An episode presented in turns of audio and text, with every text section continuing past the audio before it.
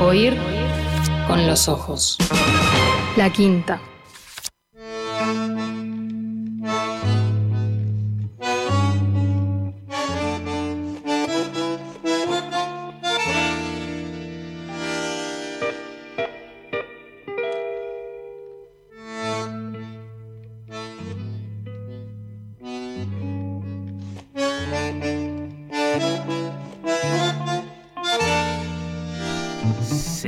Señoras y señores, esto es El último Anaquel, la columna de Rafael Mandresi. Querido Rafael, ¿cómo andás? Bienvenido a Oír con los Ojos. Hola Fernando, ¿qué tal? Muchas gracias. Bueno, encantado de recibirte como siempre, la promesa de una gran columna. Eh, sos muy astuto vos, eh, nos prometés bajar del anaquel un libro, el libro en el que fue estampada por primera vez esa palabra, el nombre de ese vecino nuestro tan grande, eh, solo ese instante ya, ya, eh, ya, ya, me parece eh, inmensamente prometedor. sí, Argentina. sí, antes, de, antes de, entrar allí, déjame decirte que el, comienzo del programa me, dejó con muchas ganas de, ir a conocer este, este Club Cultural Charco. Bueno. Este, muy, muy prometedor. Este, Así que ni, bien, este, en realidad dentro de un mes aproximadamente, ni bien pise suelo patrio, este, me voy a dar una vuelta por allí. Hablando del Río de la Plata, eh, Rafael, al, que le solemos decir así a veces, cariñosamente. Exactamente. Eh, sí, bueno, este es un libro eh, que en el título, y el principal, la, palabra, hablaban de palabras recién, la palabra principal del título es Argentina. Eh, es un libro de un señor llamado Martín del Barco Centenera. Y el título completo es Argentina y conquista del Río de la Plata con otros acaecimientos de los reinos del Perú, Tucumán y Estado del Brasil. Y es un libro que eh, se publicó en Lisboa, allá a comienzos del, eh, siglo XVII. El, libro estaba terminado en 1601. Eh, la, dedicatoria está este, fechada el primero de mayo de 1601. Las autorizaciones, este, las licencias del Santo Oficio y demás son de, de julio de 1601 y sale de la imprenta a comienzos de 1602. Y bueno, y el, como, como, el título lo indica, el, tema es este, la historia este, de la conquista del Río de la Plata y su eh, descripción. Es decir, ese Río de la Plata en el que eh, Juan Díaz de Solís eh, llegó y acabó su vida en 1516, al que llamó Mar Dulce, al que también se llamó Río de Solís, y eh, la primera vez que aparece eh, esta palabra Argentina es en el libro de eh, Martín del Barco Centenera, que es la latinización de La Plata, es decir, Argentum.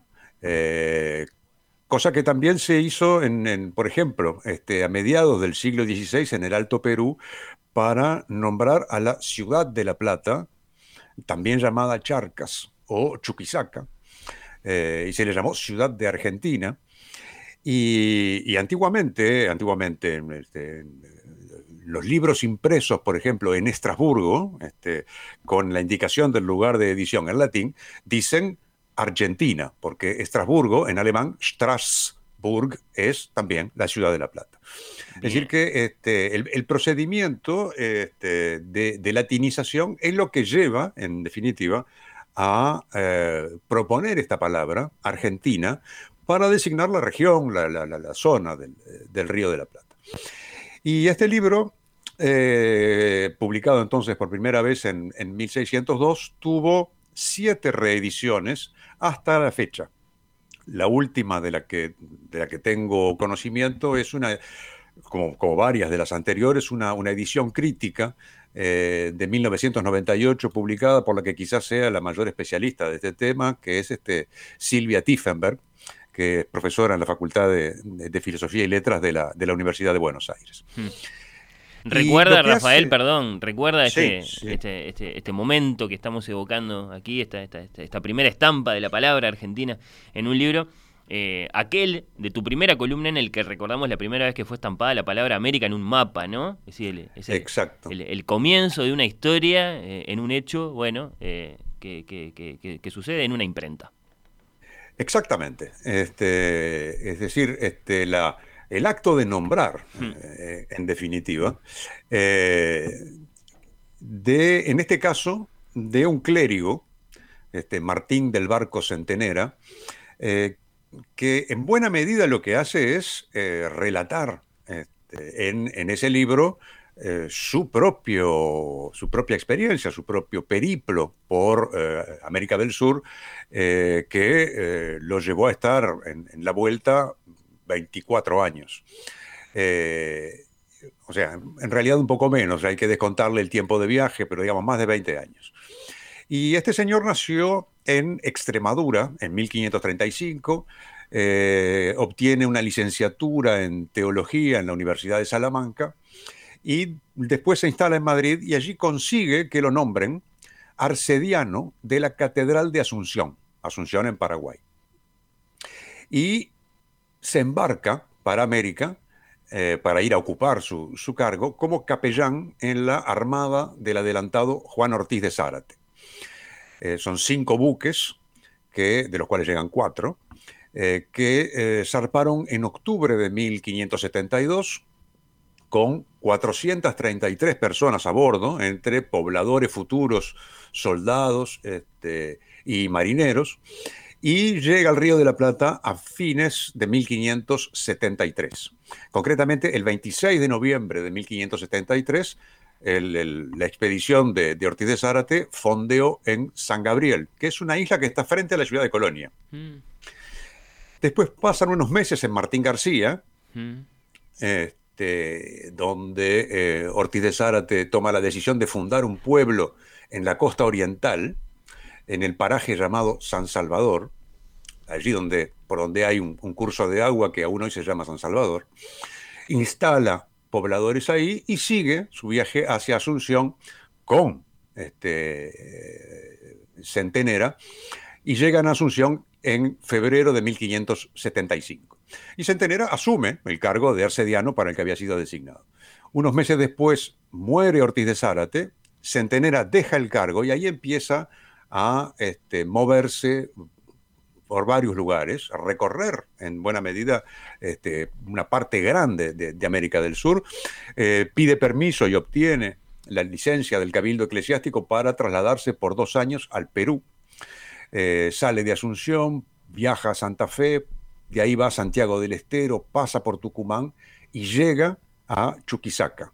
Ahí lo nombran capellán de la Real Audiencia, y al año siguiente ocupa la vicaría de una ciudad, de un pequeño poblado llamado Porco, en la ciudad de Potosí.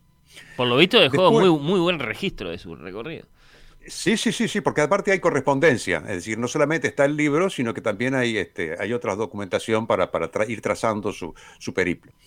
Eh, después viaja a Lima para eh, participar en 1582 en el tercer concilio de Lima, convocado por el arzobispo de, la ciudad, entonces, un señor llamado Toribio de Bogrovejo, y lo nombran secretario del concilio. Después tiene problemas con el arzobispo, en fin, discrepan en varias cosas, este, con lo cual se tiene que ir de Lima, vuelve a Charcas, el obispo de Charcas lo nombra vicario, y lo nombran además comisario de la Inquisición en el distrito de eh, Cochabamba. Y siendo comisario del Santo Oficio en Conchabamba, en 1590 lo acusan de varias cosas muy feas. De haber publicado bandos tratando a sus vecinos de judíos y de moros, de haber ejercido venganza contra sus enemigos personales sirviéndose de la autoridad inquisitorial que le confería su cargo, y además de haber sido visto ebrio, o sea, borrachín, de dedicarse al comercio, de haber mantenido relaciones ilícitas en Lima, y de vivir amancebado con una mujer casada. Es decir, un desprolijo este, en el fondo. Este, el amigo Centenera le imponen 250 pesos de multa, lo inhabilitan para ejercer cargo del Santo Oficio y vuelve a Asunción, donde de todas maneras ejerce el gobierno de la iglesia por un tiempo y se vuelve definitivamente a Europa en 1596. Y ahí se establece en Lisboa como capellán del virrey, don Cristóbal de Moura. Es decir, recordemos que en ese momento es el periodo que se conoce como de la unión de, las dos coronas, es decir, la corona española y la corona portuguesa.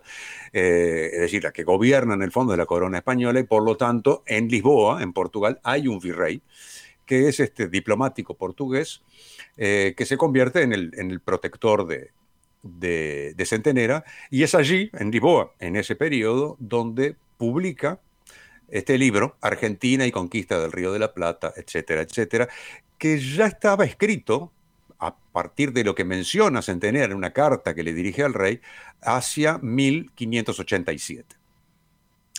¿Qué, ¿Cómo se presenta este libro? Bueno, es un poema. Es un poema épico que está dividido en 28 cantos escritos en octavas reales. Las octavas reales este, son eh, estrofas de ocho versos en decasílabos y que tienen un, esquema de rima que es A, B, A, B, A, B, C, C. Eh, y corresponde a lo que ya este, desde antes que se entenera, por supuesto, se utilizaba por los grandes escritores épicos, por ejemplo, del Renacimiento italiano, Ariosto en el Orlando Furioso escribe en octavas reales, eh, Torcuato Tasso en la Jerusalén Liberada, lo mismo, y un eh, escritor portugués, Luis de Camões, ah, que en 1572 publica Os Luciadas, que, eh, Los Luciadas, que es también una, historia épica de, de Portugal, de su historia, del imperio portugués y de sus conquistas. Y eh, este, este uso, el de las octavas reales, lo toma otro español, Alonso de Ercilla, mm. en una obra cuyo título es La Araucana, que es también un poema épico, por lo tanto, y que relata la primera fase de la guerra de Arauco entre españoles y mapuches o, o araucanos, en la que Ercilla participó como soldado.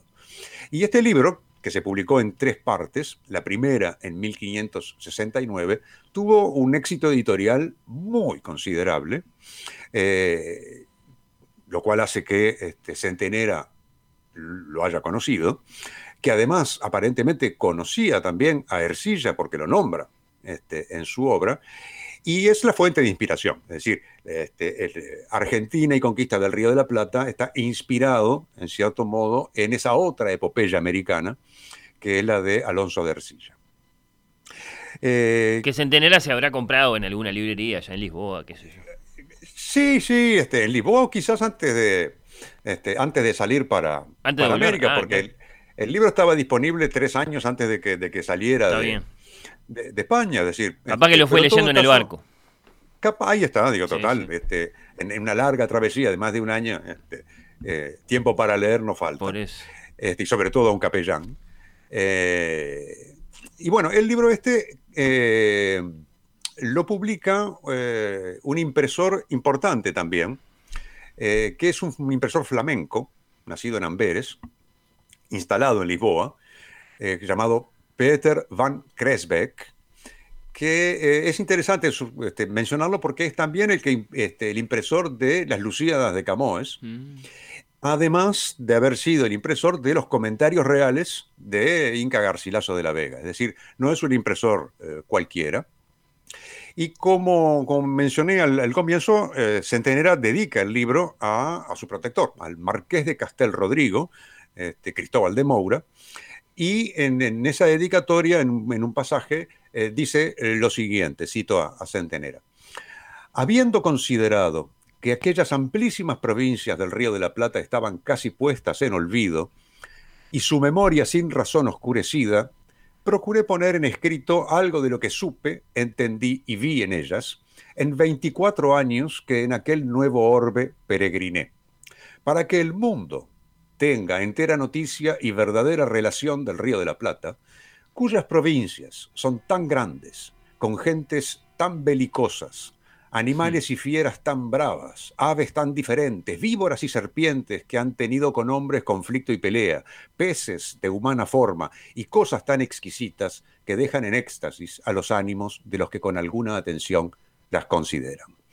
Es decir, este, nos, em, eh, nos embarcamos en un viaje fantástico, así como ha quedado claro, eh, en el que eh, Centenera además aprovecha para ajustar unas cuantas cuentas, eh, sobre todo en los primeros, los primeros cantos que, bueno, en los primeros cantos se dedica a describir la geografía y hacer la historia de, la región, la historia este, española de la, de la, región, pero también este, critica a eh, muchos de los conquistadores, a, Pedro de Mendoza, mm. el adelantado Pedro de Mendoza, primer fundador de Buenos Aires, lo, trata de salteador por el saqueo de Roma, recuerda que tenía sífilis, en fin, cosas este, no, no siempre muy simpáticas.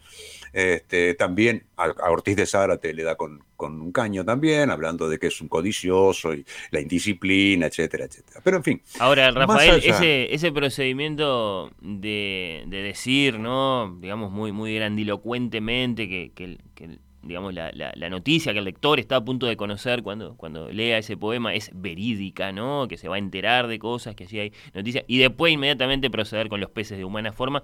Eso era bastante común, ¿no? Adelantarle al lector, decirle al lector, mire que todo esto es verídico, ¿eh?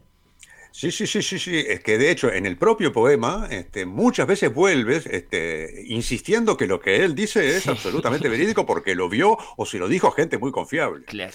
Este, y, eh, como decía, este, al margen de relatar sucesos de las expediciones, de hechos militares, este, o incluso de las miserias políticas del mundo colonial, eh, uno de, de los aspectos más interesantes del libro es que da cuenta de la vida y el carácter de una gran cantidad de poblaciones indígenas, o por lo menos de lo que él identifica como poblaciones indígenas, quiero decir, como grupos diferentes unos de otros, a los que... Eh, da nombre, algunos de esos nombres los conocemos, eh, guaraníes, chiriguanos, tambús, hmm. chanás, calchinos, chilozapas, melpeñes, mañoa o minuanes, veguanes, cherandías, meguay, curucas, tapuimiríes y, y, este, y es allí a donde voy a llegar en unos minutos, charrúas o charuzúes. ¿eh? La ortografía varía bastante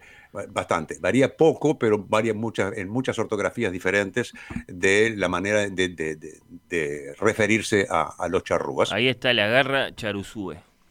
Exactamente. Este, en estos tiempos de duelo nacional por la partida de Oscar Tavares, este, es imposible no evocar la garra charrúa, que si los charrúas, este, si la afiliación es cierta, este, con los charrúas tal como los describe Centenera, este, y este asunto de la garra este, es verdadero, tendríamos que haber sido campeones del mundo de 1930 a la fecha de manera ininterrumpida, lo cual pone en tela de juicio justamente tanto a Centenera como a la idea de la garra charrúa, este, como, como este, me interesa mencionar en, un momentito.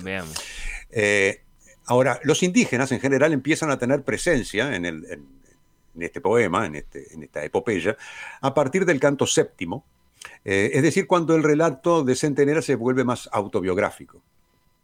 Eh, donde habla, por ejemplo, de eh, los indígenas que pueblan las costas del Brasil, que auxilian y transportan a los españoles a sus canoas, este, cuando tienen este, naufragios, sin poder impedir que algunos mueran, etc. Y ahí hay como una suerte de contraste entre la eh, amigabilidad y la solidaridad aborigen y los jefes españoles, que son, este, en la pluma de, Centenera, básicamente bastante turros. Eh, el canto 17, por ejemplo, describe el proceso revolucionario y la ejecución de Tupac Amaru en Vilcabamba, que hoy es Ecuador, de la que este, Centenera fue testigo. Ah. Eh, el, canto vigésimo presenta a otro personaje muy este, singular, un, tal Oberá, que eh, vendría a ser un guaraní instruido y sabio, que aplicando las enseñanzas cristianas se atribuye el carácter de Mesías de los guaraníes y nombra pontífice a su hijo. Eh, es decir, prácticas, como vemos, este, eh, que no son de ayer, este, en eh, la preferencia por algún familiar a la hora de los nombramientos.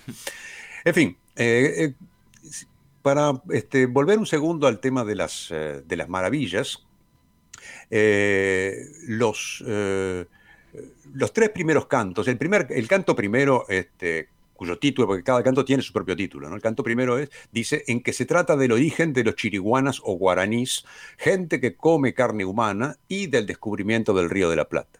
Y ahí elabora una genealogía de los guaraníes que tendrían un origen bíblico, después español, ¿eh? en Extremadura, es decir, de donde el propio Centenera era originario, de donde los habrían expulsado por salvajes y caníbales y fueron a dar América. Y después relata el descubrimiento del Río de la Plata, la peripecia de Solís, este, en fin, este, la, desgracia de, del amigo Díaz este, en, eh, al, desembarcar este, allí, en la, en la, una vez más, en la banda oriental del Río de la Plata. Y el canto segundo y el canto tercero son de este, descripción de la geografía, de la fauna, de la flora de la región, y le, leo simplemente los títulos de esos, de esos dos cantos para este, ver este, justamente eh, cómo traducen en definitiva lo que ya estaba anunciado en la, en la dedicatoria.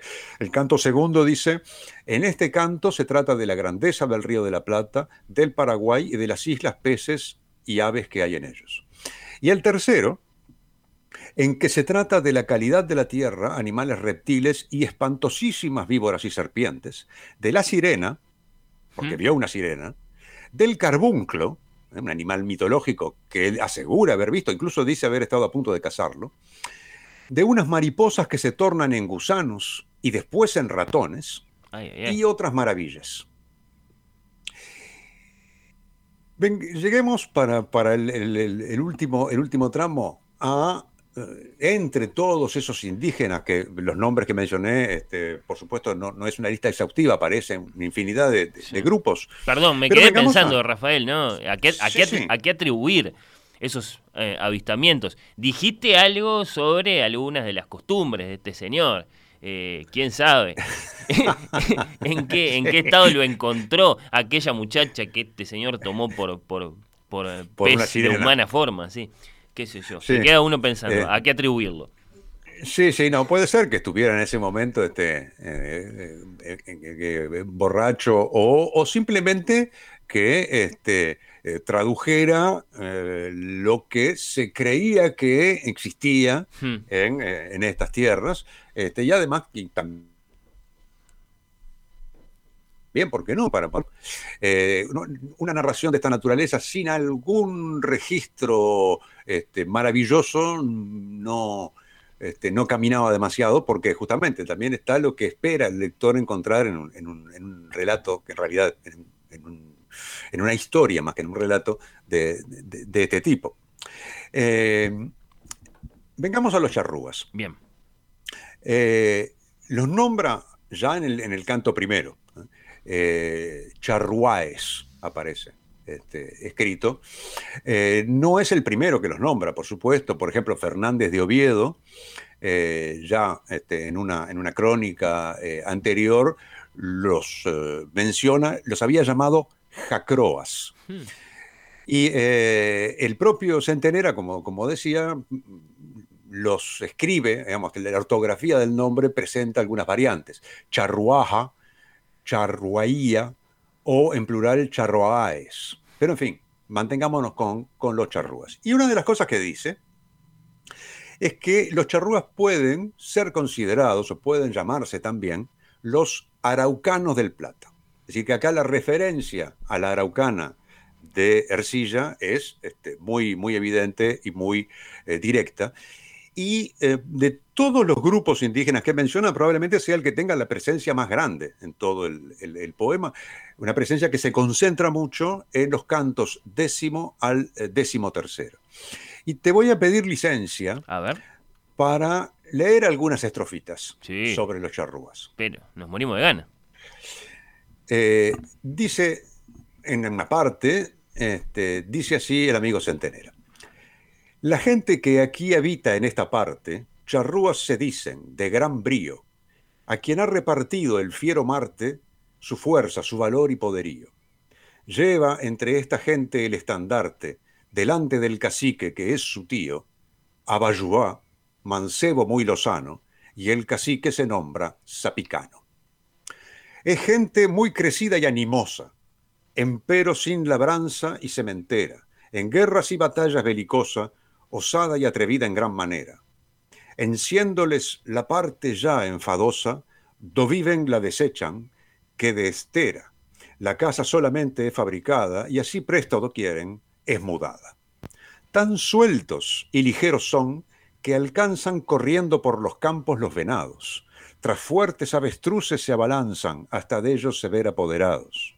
A cien pasos, que es cosa monstruosa, apunta el charrúa a donde quiere y no yerra ni un punto aquella cosa que tira, que do apunta, allí la hiere. Entre ellos aquel es de fama honrosa, a cuyas manos gente mucha muere, y tantas cuanto mata, cuchilladas en su cuerpo, se deja señaladas. Mas no por eso deja de quitarle al cuerpo del que mata algún despojo, no sólo se contenta con llevarle las armas o vestidos a que echa el ojo, que el pellejo acostumbra desollarle del rostro, qué maldito y crudo antojo, que en muestra de que sale con victoria, la piel lleva y la guarda por memoria. O sea, es gente de temer, eh, pero además con características prácticamente sobrehumanos. Por eso. imaginarse que, que por los campos corren más rápido que los venados, que se abalanzan sobre las avestruces para, para cazarlas, en fin, que apuntan y nunca erran a 100 pasos. Por Pero eso. además hay gente Brío, Este, ve- brío, velocidad, eh, ni, ni, ni un yerro en sus tiros. Sí, sí, Y- sí. Fuerza sí. sobrehumana, el valor, el poderío, etcétera. Y ahí aparecen nombres que conocemos en, en- en- en Sí. estos versos, ¿no? Abayubá y Zapicán, por lo pronto. Eh, de hecho, este, Centenera relata una batalla entre los hombres de Zapicán y los de Ortiz de Zárate. Eh, también que se parece mucho en realidad al relato de una batalla que se encuentra ya en la Araucana de, Ercilla. Este, y, está escrito como, o sea, es muy, muy cinematográfico en cierto modo, porque la batalla está de- este, es una, presentación de combates individuales donde se dan los nombres de los combatientes y se detalla cuál es, eh, cuál es la lucha. Y eh, por supuesto que las eh, referencias y, el, el- las tintas cargadas sobre las prácticas sanguinarias de los charrúas eh, aparecen muy este, abundantemente, aunque cada tanto este, el- el- la actitud es bastante ambivalente porque incluye, por ejemplo, referencias a la benevolencia de los charrúas y al buen trato que le dispensan a los prisioneros, etcétera, etcétera. El famoso fair play de los charrúas. Exactamente, sí. Este, sobre todo en, el proceso Tavares. Este, en tiempos anteriores, yo que tengo la edad suficiente para haber visto jugar a Montero Castillo, este, me permito este, matizar la afirmación del fair play. Este, eh, Montero era más bien como los, los otros, los que, los que describe, por ejemplo, en esta, en este, en esta estrofa. Y oíd, mi buen señor, aquí otra cosa, que tiene en confusión a estos paganos, por ser a vista de ojos espantosa, según lo refirieron tres cristianos. Cautiva uno esta gente perniciosa y sácanle los ojos, pies y manos, le cortan con malvada y gran fiereza y dicen que está vivo. ¡Qué grandeza! Eh, el qué grandeza habría que interpretarlo, eh, pero eh, en todo caso, y con esto concluyo, esta presencia no solo de los charrúas, pero en particular de los charrúas y de toda la referencia a lo que ocurre si uno se maneja en el entorno del, Río de la Plata geográfico, del lado oriental, o más bien del lado septentrional, si hablamos de- del estuario propia- propiamente dicho, eh, eh, bueno, este, uno tiene que concluir que eh, los uruguayos somos argentinos. Hmm. Eh, podemos reclamar, este, el- el- si nos interesa hacerlo, el, título de argentinos re- remitiéndonos al, al- al texto de, eh, de Martín del Barco Centenera, que quizá no por casualidad no le puso en el título un artículo. Porque si hubiera querido referirse a lo que hoy es la República Argentina, es decir, la República del Plata, tal vez el título habría sido La Argentina y no Argentina a secas. En todo caso, eh, si, si como siempre eh, cerramos con un tango, Sí, a ver, ¿con qué vas a ilustrar? esta evocación de Centenera, su poema y ese cuadro de nuestros charrúas? A ver. Bueno, este, con un tango que eh, es una, hay una pequeña, no diría una trampa, pero un deslizamiento de sentido, porque eh, allá por principios del siglo XX, eh, la prensa francesa empezó a llamar apaches a ciertas bandas de delincuentes, hombres y mujeres, jóvenes en general, que este, operaban en algunos barrios de París. Eh, y bueno, gracias a la manija de la Crónica Roja, los apaches se convirtieron en una especie de estampa mítica del hmm. submundo criminal, en una época en que el tango desembarcaba en París y algunos proxenetas franceses desembarcaban en el Río de la Plata. Y bueno, con este, el cóctel estaba más o menos completo para que Apache pasara a integrar el repertorio de personajes del tango y apareciera en unos cuantos títulos. Obviamente no se trata de indígenas, pero bueno, remite a indígenas, por supuesto, de otras zonas americanas. Y, bueno, el más famoso, el más conocido de los tangos este, con apaches, lo compuso un uruguayo, Manuel Arostegui, en 1913, y se llama, el título es El Apache Argentino.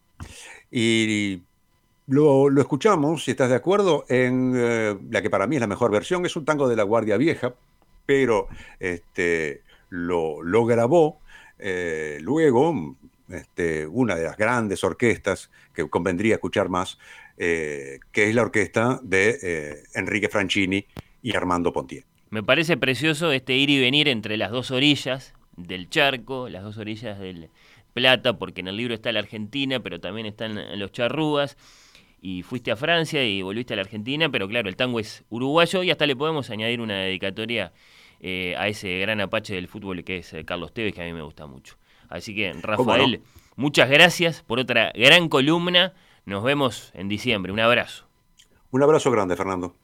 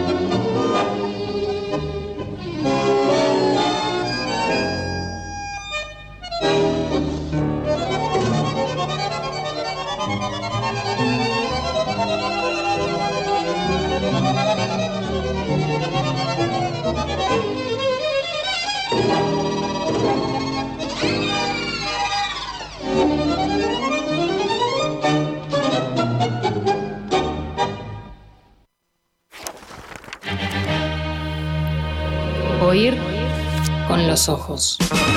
La quinta.